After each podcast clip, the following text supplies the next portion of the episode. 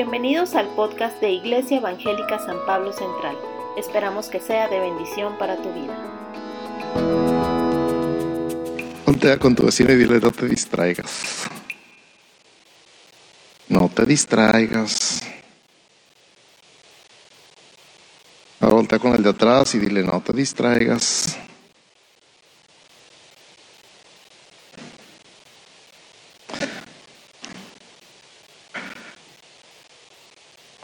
Acabo de escuchar algo que me dio pena y me dio tristeza y les quiero compartir que la semana pasada estuvo aquí una pareja, una familia, no, me acuerdo muy bien, que hablaba inglés y que yo creo que escucharon que teníamos ya el, ministerio de traducción y se vinieron con toda la confianza y pues no estábamos preparados y no lo hicimos. Entonces, qué pena. Y quiero decir que ya oficialmente está todo el equipo y está el encargado de traducción, ya están listos Nada más que no nos hemos dado la tarea de, de, armarlo y probar y ya ensayar todo. ¿Está aquí Eliseo? Pregunto. Está en playas. Ok, ok, ok. Entonces hoy no está el traductor. Pero si hay alguien que hable inglés, if anyone needs translation today, can you raise your hand, please? Si alguien necesita la traducción, puede levantar su mano. Le podemos prestar a alguien. ¿Tú necesitas? Tu bebé está levantando la mano. Ok, tú ocupas traducción. Pero no tenemos traductor a bebé, nada más tenemos al inglés. Ok, entonces, once again, if you need translation today, can you raise your hand, please? Okay, no, nadie. No queremos que se vaya nadie el día de hoy sin entender el mensaje. Entonces, vamos a hacer lo que tengamos que hacer, aunque nos tengamos que partir en dos, no importa. Ok, entonces, todos hablan español aquí, ¿sí? Levanten la mano. Alguien que hable otra cosa, japonés, coreano. No, mejor no, no, no me quiero meter en problemas. Respire. Vamos a orar. Señor, te damos gracias por tu palabra. Te damos gracias por tu presencia. Te damos gracias por tu Espíritu Santo. Gracias por lo que tú nos quieres hablar y enseñar y ministrar y consolar y animar a cada uno en su corazón, en su momento, en su necesidad. Lo que tú quieres hacer en nuestra vida el día de hoy, lo rendimos delante de ti.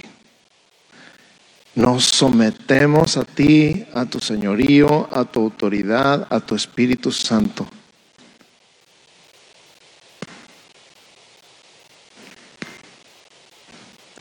Hacemos a un lado cualquier pensamiento, cualquier carga, cualquier preocupación, cualquier pendiente, cualquier cosa que nos quiera distraer de tu palabra, de tu presencia, de tu poder, de tu Espíritu Santo. Renunciamos a cualquier pensamiento de soberbia donde pensemos en cualquier cosita que no podemos aprender nada el día de hoy y nos abrimos a ti, a tu palabra, a tu espíritu. En el nombre de Jesús, en el nombre de Cristo Jesús. Y aprovecha levantar tu mano simbólicamente hacia el país que adoptaste en oración. Cada uno de nosotros adoptó un país en enero para estar orando por Él durante todo el año. Y cada mes estamos cambiando el tema de la oración y cada semana estamos haciendo un enfoque sobre ese tema. Si tú no has adoptado ningún país y Dios te pone en tu corazón un país en particular, el que sea, en cualquier parte del mundo, extiende tu mano hacia ese país en oración en este momento. Este mes de septiembre estamos orando por la justicia y esta semana estamos orando para que lo malo se llame malo en todo el sistema de justicia y no tratemos de llamar a lo malo bueno y a lo bueno malo. Dice Isaías 5:20, qué aflicción para los que dicen que lo malo es bueno y lo bueno es malo, que la oscuridad es luz y la luz es oscuridad, que lo amargo es dulce y lo dulce es amargo. Y dice 3 de Juan 3:11, no te dejes influir por ese mal ejemplo, imita solamente lo bueno. Recuerda que los que hacen lo bueno demuestran que son hijos de Dios y los que hacen lo malo demuestran que no conocen a Dios. Y vamos a orar declarando sobre el país que adoptaste. Yo adopté el país de la India.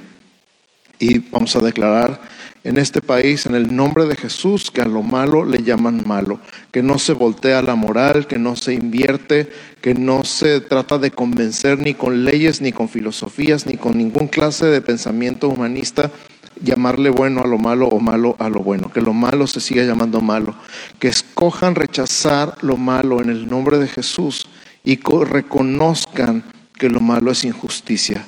Clamamos, Señor, por el sistema de justicia de este país que adoptamos y por nuestro propio país. Clamamos a ti por el sistema de justicia y declaramos en el nombre de Jesús que tu palabra va más allá de lo que cualquier pensamiento pueda querer llevar en la dirección contraria a lo que tu palabra establece. En el nombre de Cristo Jesús. Amén. Amén, amén, amén. Creo que tenemos muchas caras nuevas. Ya sé que ya les preguntaron si es la primera vez que están con nosotros, pero me encantaría saludarlos otra vez. ¿Pueden levantar su mano, por favor? Si es primera vez que están aquí, bienvenidos, bienvenidos. Había otra familia por este lado y creo que ya se fueron. Creo que no sean los del inglés. Bienvenidos, bienvenidos. De verdad, nos da muchísimo gusto verlos. Algunos de ustedes no levantaron su mano, a lo mejor es segunda, tercera vez que están aquí o tienen un mes viniendo. Sí, perfecto, bienvenido. Qué bueno que estás aquí.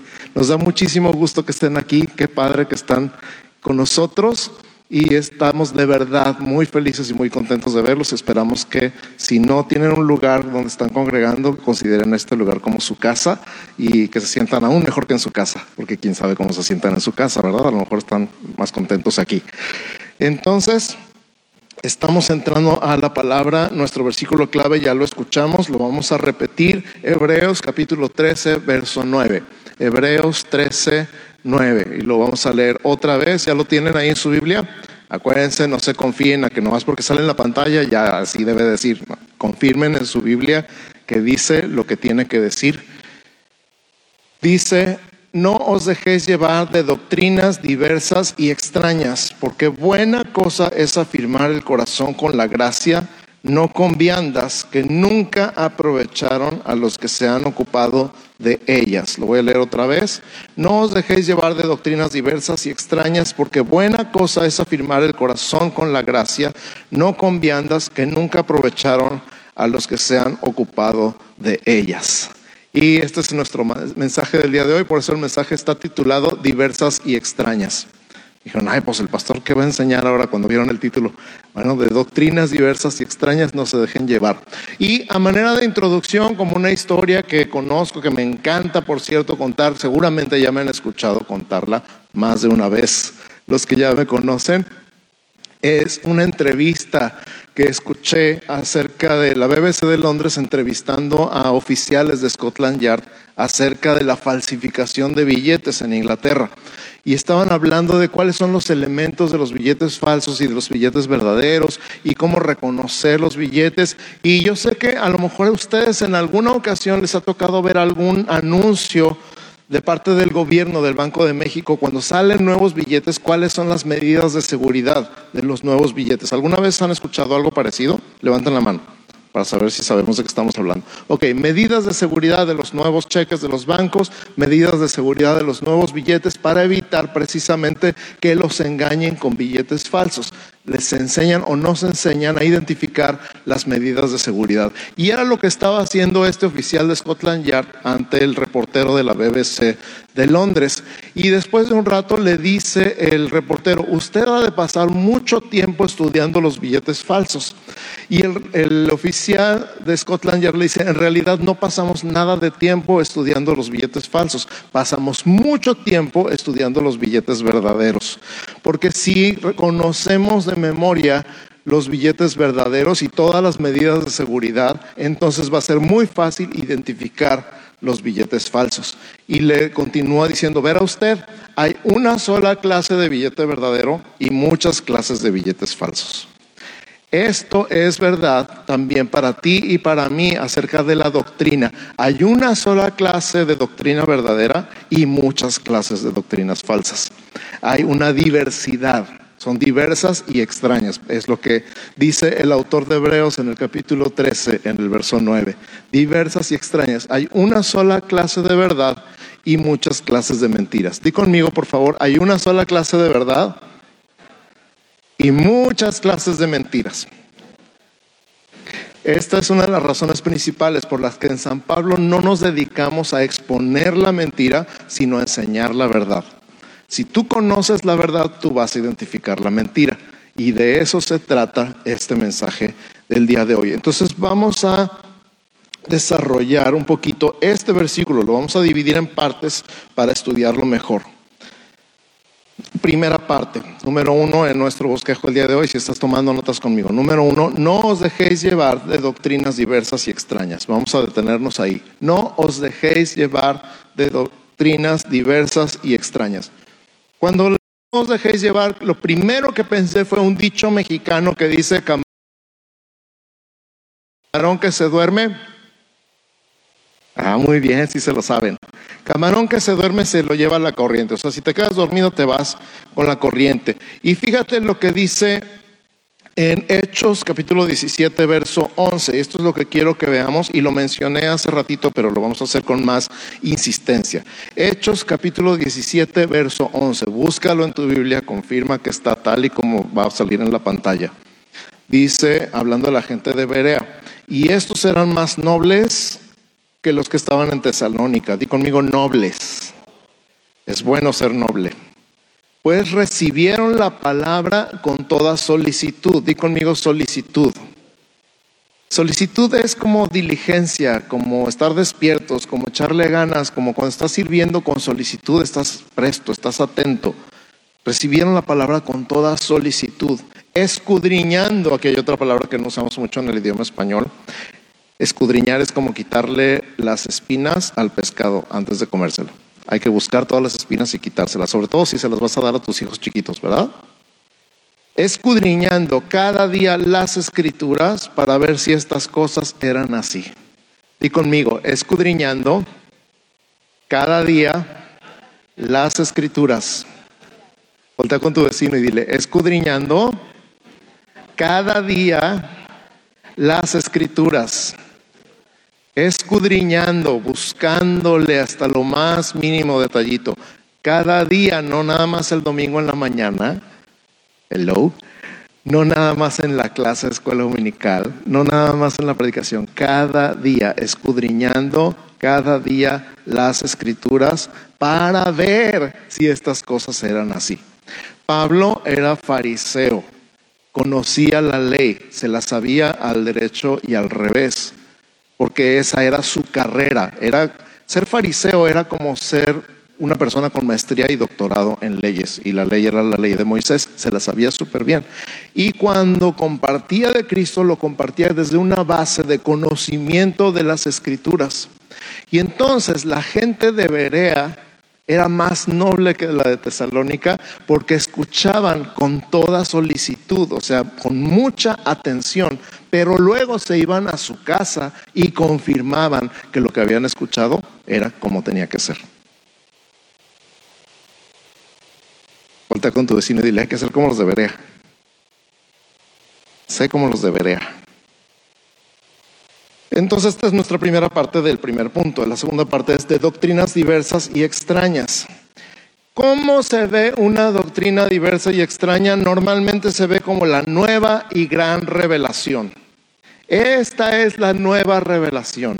Esta es la gran revelación. Esto es algo que nunca antes habías escuchado. Ahí debería prenderse un foco rojo en tu cabeza. Algo nuevo que nunca antes has escuchado, la nueva revelación, la gran revelación. Escucha, en temas de doctrina, lo verdadero rara vez es novedoso y lo novedoso rara vez es verdadero. Lo voy a decir otra vez. En temas de doctrina, lo verdadero rara vez es novedoso y lo novedoso rara vez es verdadero. Acuérdense que doctrina significa literalmente enseñanza. En temas de enseñanza bíblica, lo verdadero rara vez es novedoso y lo novedoso rara vez es verdadero. ¿Qué dice Jeremías 6:16? Jeremías 6:16, qué barbaridad. Dice, así dijo Jehová, paraos en los caminos y mirad y preguntad por las sendas antiguas cuál sea el buen camino y andad por él y hallaréis descanso para vuestra alma. Mas dijeron, no andaremos. Ay, los israelitas. Ay, los israelitas, pero nosotros de repente andamos ahí por el estilo. El tema de las sendas antiguas es un tema muy interesante porque normalmente, tú me dirás si estoy mintiendo, las nuevas generaciones no quieren andar por las sendas antiguas. Ay, eso es cosa de viejos. Ay, eso es cosa de viejitos. Uy, mi abuelita decía ese versículo y cantaba ese himno y se sabía ese pasaje. Yo quiero algo nuevo. Pero dice la Biblia, pregunta por las sendas antiguas. ¿Por qué? Porque el buen camino siempre ha estado ahí. El buen camino siempre ha estado ahí y nosotros tendemos a, digo, nosotros me siento en medio. Tengo 48 años, me siento como 16 a veces y a veces como de 80, depende con quién me junte. A veces queremos lo nuevo y decimos lo viejo ya está viejo y adiós a lo viejo. Y junto con lo viejo que ya está viejo y que queremos deshacernos de ello, a veces va la doctrina, la enseñanza, lo bueno, el buen camino. Dime algo que no haya escuchado. Ese no es el tema con la palabra de Dios. La palabra de Dios es viva y es eficaz y es más cortante que toda espada de dos filos, dice también Hebreos. Eso significa que siempre que leas la palabra vas a encontrar algo que aplique a tu vida, a tu situación actual, a justo lo que estás viviendo y ahí donde te tocaba leer, ni siquiera tienes que abrirla al azar, donde te tocaba tu lectura el día de hoy vas a decir, Dios, ¿cómo sabías que iba a necesitar esto hoy? Me sigue pasando, después de 35 años, me sigue pasando. Lo vuelvo a encontrar y digo, wow, esto era para hoy. Y si no digo, ay, hoy leí y no entendí nada, para mediodía ya entendí, porque algo pasó que me recordó lo que leí en la escritura. Entonces no necesito estar buscando esta cosa novedosa que nunca antes había escuchado. La palabra de Dios siempre va a tener algo que no habías visto antes, siempre. Esa es su promesa, porque la palabra es algo vivo. Entonces, pregunta por las sendas antiguas, por el buen camino y anda por él. No andes buscando cosa nueva. Amén. No están muy seguros, pero vamos a pensar que sí. Porque, número dos, nuestro número uno fue no te dejes llevar de doctrinas diversas y extrañas. Porque, número dos, buena cosa es afirmar el corazón con la gracia. Di conmigo, buena cosa es afirmar el corazón con la gracia. Buena cosa es afirmar el corazón con la gracia. Ah, respira. ¿Con qué se afirma el corazón? Con la gracia. ¿De qué se tratan las doctrinas diversas y extrañas normalmente? No de la gracia. ¿De qué se tratan las doctrinas diversas y extrañas normalmente? No de la gracia. Las doctrinas diversas y extrañas se tratan de las cosas que tienes que hacer y la gracia se trata de lo que Cristo ya hizo. Se trata de lo que Jesús hizo por ti. Y entonces entiendes, wow, porque dices, sí, sí, sí, pero eso ya me lo sé, dime algo más. Ahí estás, como dije la semana pasada, en riesgo de dar el paso hacia una falsa doctrina enseñada por un falso maestro. Entonces, la gracia es lo verdadero. Efesios 2 del 8 al 10 dice, porque por gracia sois salvos por medio de la fe.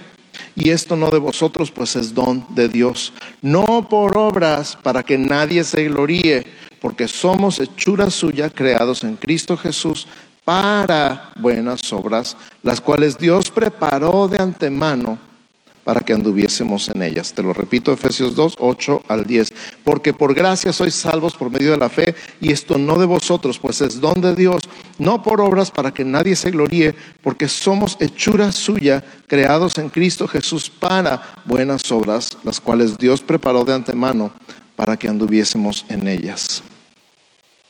Quiere decir que hasta las buenas obras que nosotros podamos hacer siendo ya creyentes, fueron preparadas por Él. Aún las buenas obras que tú y yo podamos hacer ya como hijos de Dios no son nuestras. Él ya las preparó de antemano. Él sabía cuándo te ibas a encontrar con esa persona que iba a necesitar ayuda y que tú le ibas a poder ayudar. Y él dijo, ahí te dejo este encarguito.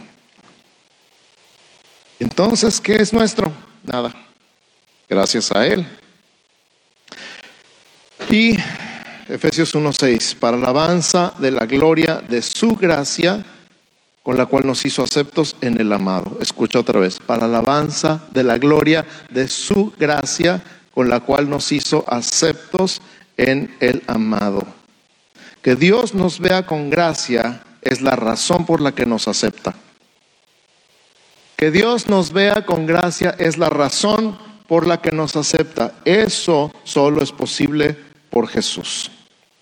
Si tienes más duda acerca de lo que significa gracia, dale una checada completa a Efesios capítulo 1. Bueno, Efesios 1, 2 y 3 pero básicamente el capítulo 1. Y hace poquito hicimos una lista, no sé si se acuerdan, de Efesios 1. Soy bendecido, soy escogido, soy amado y adoptado y aceptado y perdonado y soy heredero y estoy sellado con el Espíritu Santo. Recuérdate esas ocho. A ver, di conmigo, soy bendecido, soy escogido, soy amado, soy adoptado, soy aceptado, soy perdonado, soy heredero, estoy sellado con el Espíritu Santo. Ya nomás con estas ocho que te acuerdes. Todo eso, todo, todo, toda esa lista y mucho más que hay en los capítulos 1, 2 y 3 del libro de los Efesios son por gracia y para alabanza de la gloria de su gracia, porque Él es rico en gracia y su gracia es gloriosa y todo eso es gracias a Él por amor a ti. Amén. Entonces, número uno, no te dejes llevar de doctrinas diversas y extrañas. Número dos, porque buena cosa es afirmar el corazón con la gracia. Buena cosa es afirmar el corazón con la gracia. Amén. Cada vez que tu corazón esté con dudas, recuerda la gracia. Cada vez que estés sufriendo con que si Dios te ama o te odia o está contento contigo o está enojado contigo, cada vez que estés dudando qué tienes que hacer para que Dios se alegre sobre ti, recuerda la gracia. Cada vez que estés inseguro del amor de Dios, recuerda su gracia. Cada vez que dudes si Dios te ama, voltea la cruz. Cada vez que dudes si Dios te ama, voltea a la cruz. Y entonces, la tercera parte de nuestro mensaje del día de hoy, número tres, dice, no con viandas que nunca aprovecharon a los que se ocuparon en ellas. No con viandas que nunca aprovecharon a los que se ocuparon en ellas. ¿Qué son viandas? Comida. Comida. La mayor parte o una buena parte de la ley de Moisés se trata de comida. Puedes comer esto, no puedes comer aquello. Hay animales limpios para comer, hay animales inmundos para comer. Hay cosas que se comen, hay cosas que no se comen. Y todo el sistema de sacrificios de la ley de Moisés, escucha, todo el sistema de sacrificios de la ley de Moisés se trata de comida, de ofrecerle comida a Dios. Cuando no tenía que ser una vaca, tenía que ser un becerro. Y cuando no era un becerro, tenía que ser un cabrito o un borrego o una gallina o una paloma, había que ofrecer sacrificios y esos sacrificios eran de comida. Y todavía había el diezmo y la ofrenda de los granos y del aceite y de tantas cosas que está ahí, la harina, todo se ofrecía en la ley de Moisés en forma de comida y eran las cosas que comían los sacerdotes y todo el sistema de, Levítico está basado en eso. Bajo la ley de Moisés era imprescindible observar los días de reposo, las fases de la luna y las estaciones del año. Era imprescindible, o sea, hasta la fecha los judíos practicantes no apachurran un botón del elevador en día de reposo. Hasta la fecha, los judíos practicantes no apachurran un botón del elevador en día de reposo, porque es manejar una máquina y eso es trabajo y es pecado. Dices, ay, no usan el celular, no usan el celular no cocinan. Muchas cosas, muchísimas cosas, es amplísimo el tema, pero la observación del día de reposo de una manera religiosa, bajo el temor en la ley de Moisés, porque Dios dice, yo voy a cortar de mi pueblo al que no observa el día de reposo. En ese temor de la ley y en el temor de observar las lunas nuevas y, y todo el ciclo de la luna y todas las estaciones del año, escucha, esto es ley, no es gracia. Tiene cierta reputación, pero no te sirve para salvarte. Escucha en las palabras de Pablo, en la carta a los colosenses, el capítulo 2, versos 8 al 23. Apúntale bien ahí en tus notas. Colosenses 2, del 8 al 23. Nada más lo vamos a leer, no vamos a tener mucho tiempo para interpretar o para sacar ahí los significados de las palabras y todo. Te lo llevas de tarea. Yo espero que te quedes con hambre de más y que lo busques en otras versiones y que busques el significado de cada palabra de la que tengas duda en el diccionario, un diccionario común y corriente, que es más que le preguntes a Siri, oye Siri, ¿qué significa esto? Y te contesta de volada, o a Google, ok Google, dame el significado de tal palabra, si lo puedes hacer. Entonces nada más lo voy a leer, Colosenses capítulo 2, versos 8 al 23. Me encanta Colosenses 2. Mirad que nadie os engañe, subraya esa frase. Mirad que nadie os engañe. Por medio de filosofías, muy parecido a doctrinas, y huecas sutilezas, detallitos sutiles, pero huecos, según las tradiciones de los hombres Ahí puedes meter lo que quieras, hasta poner chonguitos. Según las tradiciones de los hombres, conforme a los rudimentos del mundo y no según Cristo. Porque en Él habita corporalmente toda la plenitud de la deidad. Y vosotros estáis completos en Él, que es la cabeza de todo principado y potestad. En él también fuisteis circuncidados con circuncisión no hecha a mano al echar de vosotros el cuerpo pecaminoso carnal en la circuncisión de Cristo sepultados con Él en el bautismo, en el cual fuisteis también resucitados con Él, mediante la fe en el poder de Dios que le levantó de los muertos. Y a vosotros, estando muertos en pecados y en la incircuncisión de vuestra carne, os dio vida juntamente con Él, perdonándoos todos los pecados, anulando el acta de los decretos que había contra nosotros, que nos era contraria, quitándola de en medio y clavándola en la cruz y despojando a los principados y a las potestades, los exhibió públicamente, triunfando sobre ellos en la cruz. Por tanto, subraya por tanto, porque aquí hay una división entre antes y después. Por todo lo anterior, por todo lo que acabo de decir, dice Pablo, nadie os juzgue en comida o en bebida o en cuanto a días de fiesta, luna nueva o días de reposo. Todo lo cual es sombra de lo que ha de venir, pero el cuerpo es de Cristo.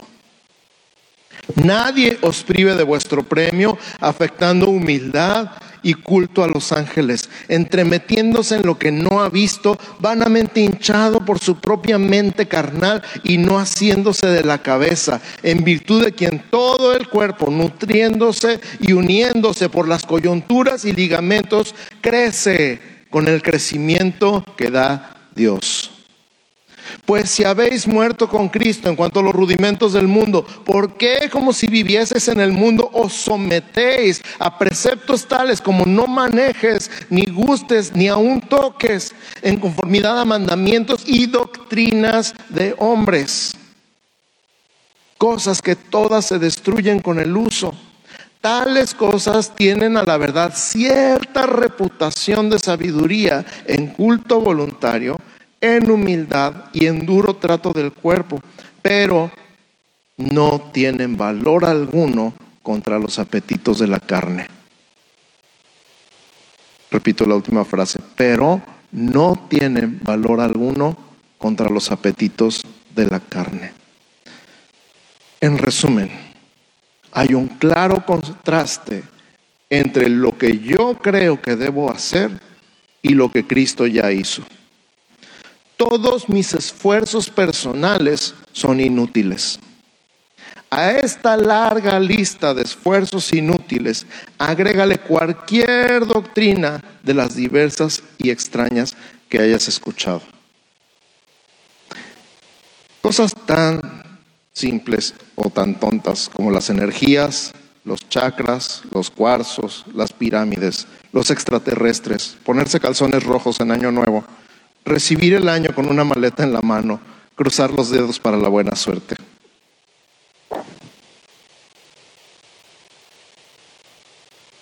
Y etcétera, etcétera, etcétera.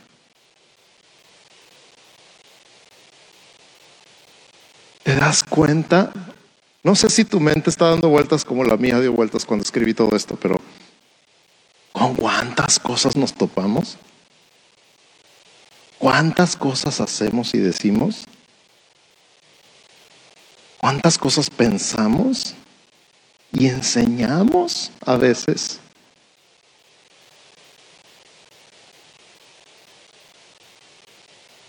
En las que inconscientemente estamos despreciando el sacrificio de Cristo. Porque no es suficiente, porque hay algo más que tienes que hacer. Tiene que haber algo que puedas hacer, algo que te toque a ti. Y entonces estamos menospreciando lo que Cristo hizo porque yo tengo que hacer algo.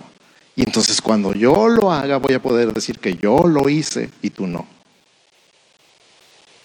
¡Wow!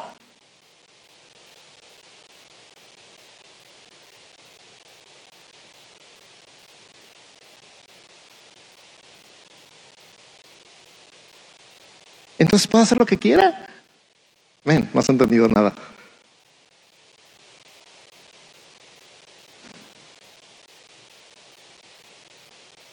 Cristo hizo el sacrificio perfecto, no le falta nada. Y por ese sacrificio Él compró tu vida con su sangre. Tú le perteneces a Él. Si tú le entregaste tu vida, ya no es tuya, es Él.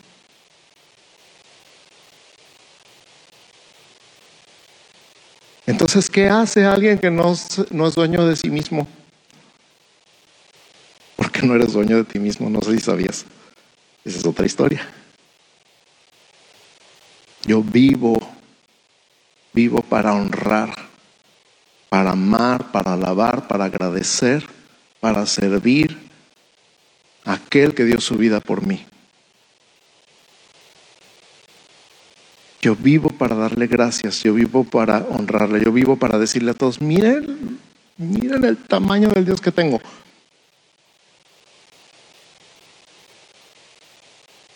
Por eso digo, si crees que puedes hacer lo que quieras, men, no has entendido nada. Entiende y recibe y abraza lo que Dios hizo por ti y disfrútalo. Y ahora vívelo. Conclusión. voy a pedir al grupo de alabanza que se vaya acercando, por favor. Hay una sola verdad y muchas clases de mentiras. Di conmigo otra vez, hay una sola verdad y muchas clases de mentiras. Cristo es la verdad. Su palabra es verdad. Su palabra completa es verdad. Mira, te voy a decir otra cosa. Muchas falsas doctrinas están basadas en medio versículo. Literalmente, toda la clase de cosas que he escuchado, no tienes idea. Una base doctrinal de medio versículo se hacen cosas increíbles en las iglesias. Ya no estoy hablando de ponerse calzones rojos o poner changuitos. Se hacen cosas increíbles en las iglesias con una base doctrinal de medio versículo. Por eso digo, su palabra completa es verdad. La Biblia siempre en su contexto y el contexto de la Biblia completa, Dios salva al hombre para su gloria. Ese es el contexto de la Biblia completa. Dios salva al hombre para su gloria. No te dejes llevar, afírmate en su gracia y no en recetas humanas. Los de Berea eran nobles y escudriñaban cada día las escrituras, para ver si lo que les decía Pablo era correcto. Seamos como los debería. Amén. Vamos a orar, cierra tus ojos. Es más, ponte de pie. Si estás de acuerdo con lo que acabo de decir, si no, no.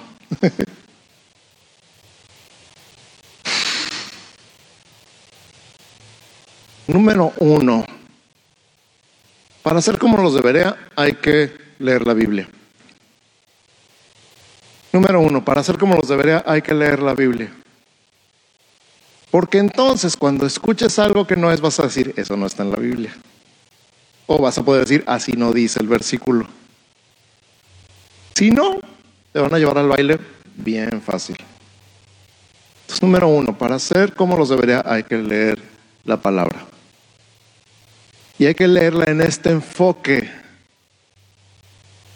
no de la ley, lo cual se llama legalismo, sino de la gracia.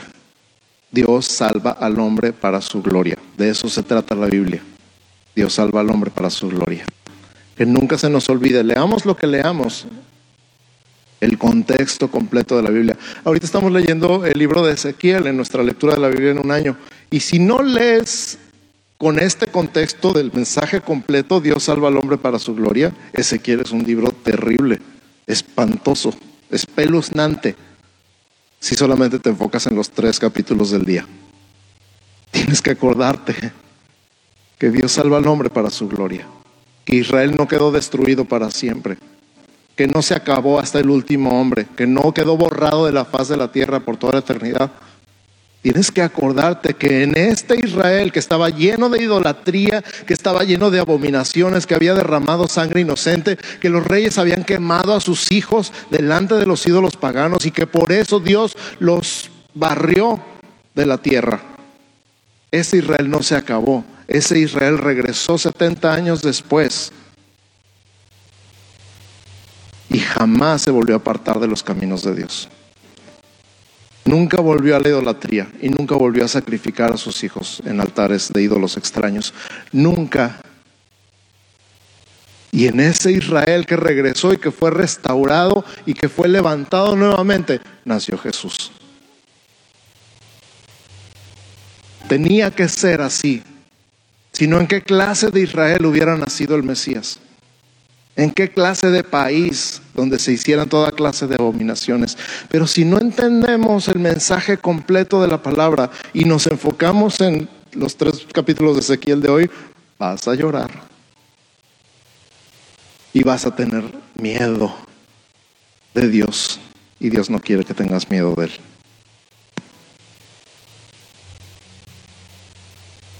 El temor de Dios, esa es otra historia es un respeto, es una reverencia, es, es wow, Dios es Dios. Soy menos que una pulga delante de Dios y de todos modos Él me ama. Entonces, ya me alargué, perdón. Lean la Biblia. Es el, el contexto del asunto. Lean la Biblia para que no los lleven al baile. ¿Sale? Ahora sí cierra tus ojos. Padre, en el nombre de Jesús, di, yo quiero yo quiero enfocarme en tu palabra. Yo quiero enfocarme en lo que tú has hecho por mí. No permitas que me distraiga. No dejes que me distraiga. Como los niños con los dulces. No dejes que me distraiga de tu gracia. Ayúdame a enfocarme, a afianzarme, a agarrarme con todo lo que tengo y con todo lo que soy de tu gracia de tu amor, de tu misericordia, de tu bondad, de tu perdón, saber que tú eres bueno, saber que tú me amas, saber que tú hiciste todo lo que tenías que hacer para que yo viviera en tu presencia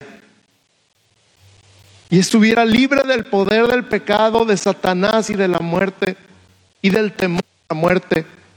Que tú hiciste todo para que yo estuviera contigo. Enséñame a tener hambre de tu palabra, a conocer tu palabra, a amar tu palabra, a recibir tu palabra. Espíritu Santo, enséñame. Yo sé que solamente tú puedes aplicar la palabra a mi vida, a mi situación, a mi momento. En este contexto de amor y de gracia tuya para mí.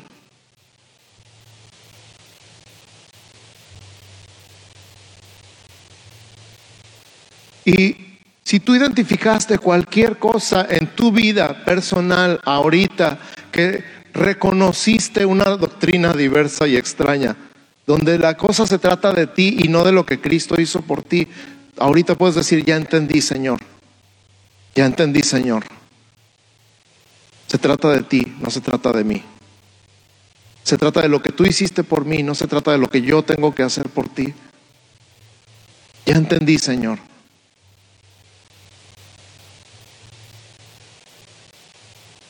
Gracias. Gracias por enseñarme. Gracias por explicarme. Gracias. Gracias por tu amor y tu gracia. En el nombre de Jesús. la iglesia, amada, preciosa, iglesia por la que Cristo dio su vida, su sangre, sus lágrimas. Que el Señor te bendiga y te guarde. Que el Señor haga resplandecer su rostro sobre ti y tenga de ti misericordia. Que el Señor alce sobre ti su rostro y ponga en ti paz. En el nombre de Jesús. Amén, amén, amén.